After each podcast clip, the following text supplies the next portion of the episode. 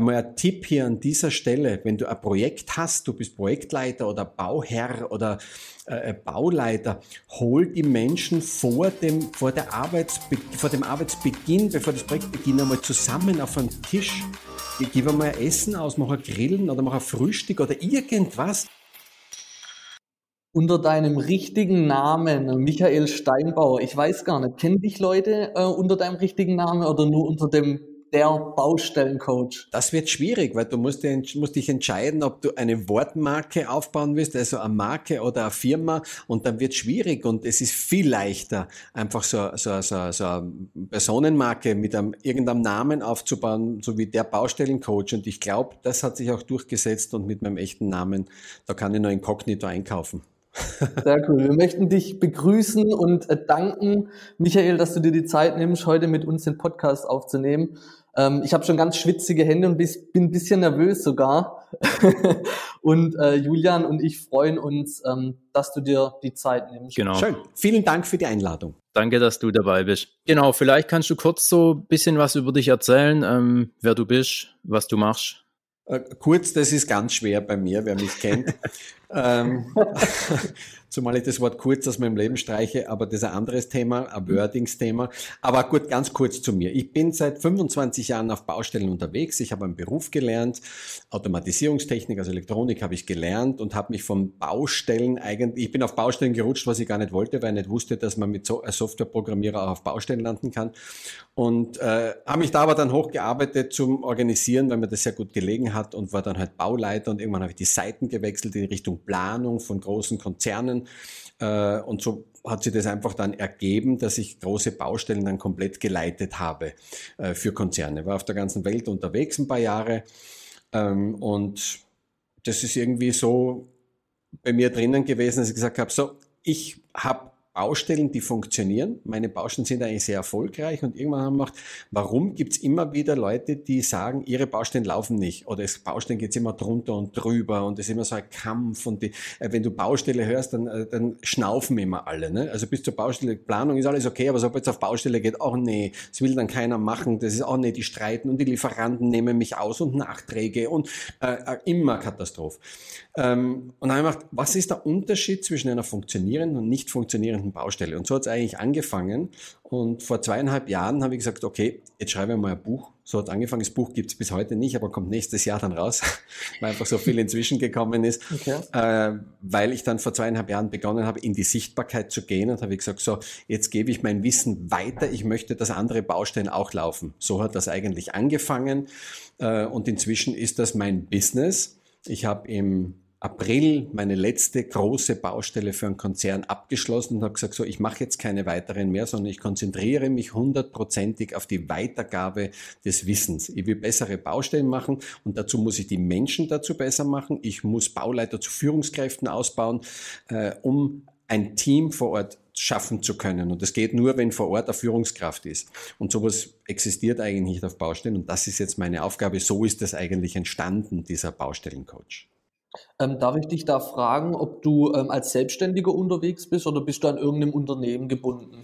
Nee, ich bin seit meinem 18. Lebensjahr, glaube ich, da habe ich mich selbstständig gemacht. Äh, seitdem bin ich Unternehmer und ähm, ist es mein Unternehmen, das ich mache, ja, selbstständig. Okay, cool. Sehr gut. Und das machst du jetzt alleine oder hast du auch Angestellte? Ja, ja ich, ich leite hier eine Akademie auch. Wir mhm. bilden ja auch Fachkräfte aus in der Akademie. Das halten wir aber noch ein bisschen bedeckt, weil wir im Januar erst richtig damit durchstarten.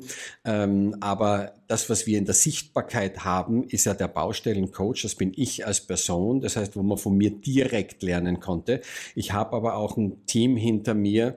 Äh, das sind insgesamt jetzt 15 Leute, die mit mir eine Akademie komplett aufbauen für Fachkräfteausbildung. Also es geht darum, dass du äh, beim Fachkräftemangel ja das Problem hast, wir können nicht warten, bis wir neue Lehrlinge kriegen und bis die so weit sind, dass wir super Fachkräfte haben. Das wird in den nächsten 20 Jahren nicht passieren, weil der Nachwuchs nicht so toll ist, wie wir uns das gerne wünschen würden und es sind einfach zu wenige.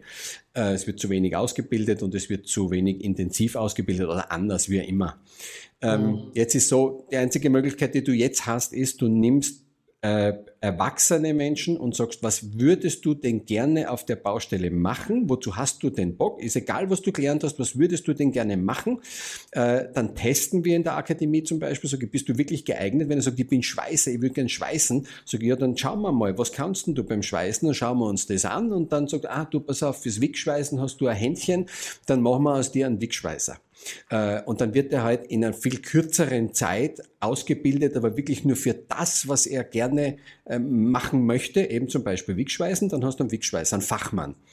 Ähm, mhm. Das ist eigentlich die Idee dahinter. Und parallel natürlich zu meiner Person, ich mache äh, nur mehr jetzt eine, eine Masterclass, wo Leute mit mir gemeinsam sich selber entwickeln können, dass eben ihre Baustellen besser laufen, ihr Projekt, ihre Firma, äh, sie selber, äh, wie auch immer. Es ist ja, du kannst ja nicht die Baustelle jetzt rausnehmen aus irgendwas und sagen, ich mache jetzt nur Baustelle. Es ist ja ein Ganzes. Wenn du auf der Baustelle besser werden möchtest, dann musst du selber als Mensch besser werden und dann bist du automatisch in der Persönlichkeitsentwicklung drinnen. Und ich, ich habe das halt im, im Kontext der Baustelle machen wir das bei mir in der Masterclass und sonst gibt es eben die Akademie für Fachkräfte. Das steckt da dahinter. Du kümmerst dich hauptsächlich ja dann um die Führungskräfte, also um die Bauleiter. Ne? Und ähm, ist es für dich dieses Wort Führungskraft? Ist es für dich wirklich führen oder eher ein, ein Leiten, also ein Begleiten von seinen Mitarbeitern? Oder was bedeutet für dich das Wort Führungskraft? Vielen Dank, ganz eine wichtige Frage. Die ist deswegen für mich so wichtig, weil ich Folgendes festgestellt habe. Wir haben, wenn du ein Projekt komplett anschaust, von oben nach unten, also irgendeiner hat eine Idee, das ist der Bauherr oder wie immer, wer was bauen will, der Kunde. Äh, dann hast du Budget, dann hast du Projektmanagement und das ist alles definiert, das ist alles erforscht, wenn du so willst. Äh, aber dort, wo die Baustelle beginnt, gibt es nichts mehr. Ähm, das heißt, die Leute glauben, wenn sie fertig geplant haben, wenn das Budget da ist, wenn alles fertig ist, äh, dann braucht man nur mehr die Baustelle machen. Das machen wir dann so, jetzt müssen wir halt nur mehr bauen. Und das Wort nur an dieser Stelle ist völlig falsch, denn da beginnt überhaupt erst das Projekt. Das war alles Vorarbeit. Für mich ist das überhaupt der Hauptteil. Das kannst du nicht nebenbei machen und deswegen sage ich führen, weil viele glauben, sie können eine Baustelle managen. Und ich mache einen riesengroßen Unterschied zwischen dem Wort managen und zwischen dem Wort führen. Weil managen, mhm. das ist das, ich tue halt Ressourcen einteilen. Ja, dann weiß ich, aha, da kommt der, da macht der das und so. Das, dieses typische Projektmanagement, äh, äh, Profil, das du dann erstellst. Das musst du sowieso machen. Aber wer macht denn die Arbeit vor Ort? Es, es sind Menschen. Und es ist nicht so, dass das einer ist, dass du sagst, wie in einem Büro, wo alle so ziemlich den gleichen Level vielleicht haben, vom Ausbildungsstand oder, oder wie auch immer. Auf der Baustelle hast du vom Architekten, der studiert hat und der dir erzählen will, wie die Welt funktioniert, bis runter zu dem Schweißer aus Aserbaidschan, der nicht weiß, wie man Schweißen schreibt. So, und jetzt musst du die zusammenfinden in ein Team. Du musst sagen, pass auf, wir haben alle ein gemeinsames Ziel, das höher ist als dein eigenes Ziel. Weil der Fliesenleger sagt, pass auf, mir ist das alles egal, auf der paar Stücke hin, ich habe einen Auftrag, ich will nur, dass alles schon sauber ist, wenn ich komme, ich will meine Paletten hinlegen, will meine Fliesen legen und dann fahre ich wieder. So, das ist sein mhm. Ziel. Wenn du Leute, lauter solche Leute auf der Baustelle hast, dann hättest du lauter Einzelgewerke, die aber nicht zusammenarbeiten und dann funktioniert's nicht. Dann sind Streitereien, dann hast du Schnittstellenprobleme, da hast du Nachträge. Es funktioniert so nicht. Das wäre Managen. Ja, pass auf, Fliesenleger, du kommst am 18. gehst du dann vor Ort. Ja, und dann geht er am 18. vor Ort und es wird aber nicht so, wie du das, das gerne vorgestellt hättest. Aber irgendwas wird nicht so sein, wie du das dir ausgedacht hast. Also heißt es, nicht managen, sondern ich muss führen. Ich muss wissen, welche Menschen stecken hinter welchem Gewerk, was sind ihre Interessen, wie kriege ich die dahin, dass sie zusammenarbeiten. Du musst ihnen erklären, dass wir ein Haus bauen hier, ein Krankenhaus, eine Fabrik, äh, ein Einfamilien, was auch immer. Das ist unser Ziel und nicht dein Gewerk. Und hier fängt dann Führen an. Und das ist für mich Menschen führen und nicht managen. du hast ein anderes Wort dazu benutzt. Du hast nicht gesagt, äh, ähm, führen und leiten. Leiten, genau. Leiten, das ja, führen und leiten. Man muss, man muss die Definition natürlich finden. Darum sage ich einfach, das ist Führen von Menschen, ähm, eine Baustelle und nicht managen. Mhm. Und wie, also du hast gerade gesagt, die einzelnen Gewerke muss man dann zusammenbringen. Ähm, wie, wie schaffst du es dann, dass die einzelnen Gewerke halt auch gut miteinander zusammenarbeiten? Wie schafft man es in so kurzer Zeit, die einzelnen Personen dann so kennenzulernen? Du hast eigentlich die Antwort in der Frage schon gegeben, wie lernt man die Leute kennen? Genau, du musst sie ja mal kennenlernen. Genau, das ist es auch bei Vielfach, weil die, die Leute wissen oft gar nicht, wer im anderen Gewerk zuständig ist. Wenn ich mir oft anschaue, äh, das ist total dilettantisch. Da hat er vielleicht einen Namen von irgendjemand. Wer hat er den irgendwann einmal gesehen von irgendeinem anderen Gewerk? Also it, it, einmal ein Tipp hier an dieser Stelle, wenn du ein Projekt hast, du bist Projektleiter oder Bauherr oder äh, Bauleiter, hol die Menschen vor dem, vor, der Arbeitsbe vor dem Arbeitsbeginn, bevor das Projekt beginnt, einmal zusammen auf einem Tisch gib einmal Essen aus, mach ein Grillen oder mach ein Frühstück oder irgendwas, dass, einmal, dass mal die Leute wissen, dass da Menschen dahinter stecken, auch im anderen Gewerk. Weil wenn du nur Firmen dahinter siehst, dann ist das ein anderes, eine andere Einstellung zu denen, weil das sind dann immer die anderen. Wenn das aber eine Person ist, dann ist es plötzlich der Herbert, der Günther und der was ich was wer, der Thomas. Das ist dann nicht mehr die Firma dahinter, sondern dann wird es plötzlich eine Person. Und mit einer mhm. Person gehst du anders um wie mit einer Firma. Also das ist der Tipp an dieser Stelle. Zuerst, wie du richtig gesagt hast, die Menschen kennenlernen, die dahinter stehen und mit denen machst du ja im Endeffekt das Projekt. Nicht mit der Firma. Du machst ja mit, du arbeitest ja mit Menschen. Ich, ich sage das immer so, die, die Menschen machen alles aus. Nicht nur die Baustelle, jede Firma. Wenn du jetzt zum Bäcker gehst und die Bäckersfrau da hinten hat einen vollen Anzipf, die schaut die gar nicht an, weil die eigentlich wirklich eine Verkäuferin ist, irgendwie, die muss halt jetzt da machen und so und zieht so ein Gesicht, äh, möchte am liebsten die Brötchen, sagt, kalte, ich kauf woanders. Dann ist der Bäcker für die schlecht. Oder geh, in ein Autohaus und es kommt der, der arrogante Schnösel schon mit seinen Lackschuhen auf dich zu und kannst von oben herab und schaut, ob du, du das Auto überhaupt leisten kannst. Dann sagst du, das ist ein arrogantes Autohaus. Aber es ist nicht der, der Bäcker schlecht und es ist nicht das Autohaus schlecht, sondern es ist der Verkäufer, der dort schlecht ist. Äh, der Mensch, der dahinter steckt. Und das ist nichts anderes als auf der Baustelle auch. Du sagst, was ist denn das für eine schwache Firma? Die Firma ist nicht schwach.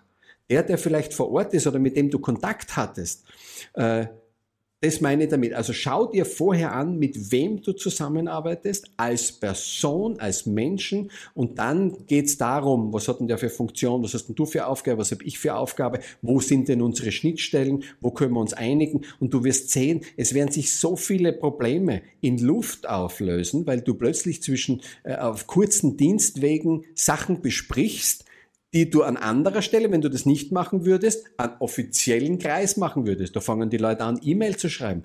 Da ist meistens schon vorbei. Wenn du anfängst, ja. E-Mails zu schreiben im Kreis, ist es eigentlich schon vorbei, weil dann heißt, die zwei haben auf der Baustelle nicht miteinander gesprochen.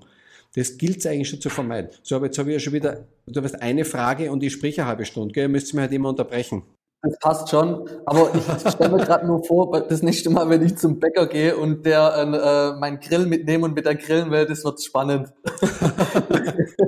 ich will ja kennenlernen. Nee, ja. Spaß. Ähm, was ich fragen wollte, ähm, du gibst ja Coachings, also sprich, äh, du lädst oder die Leute melden sich bei dir an, wie läuft sowas ab, wie führst du so ein Coaching? Ähm, das mache ich eigentlich jetzt nimmer. Ich habe das jetzt ja zweieinhalb Jahre gemacht. Das war also, äh, es war eins zu eins Coaching gab's bei mir.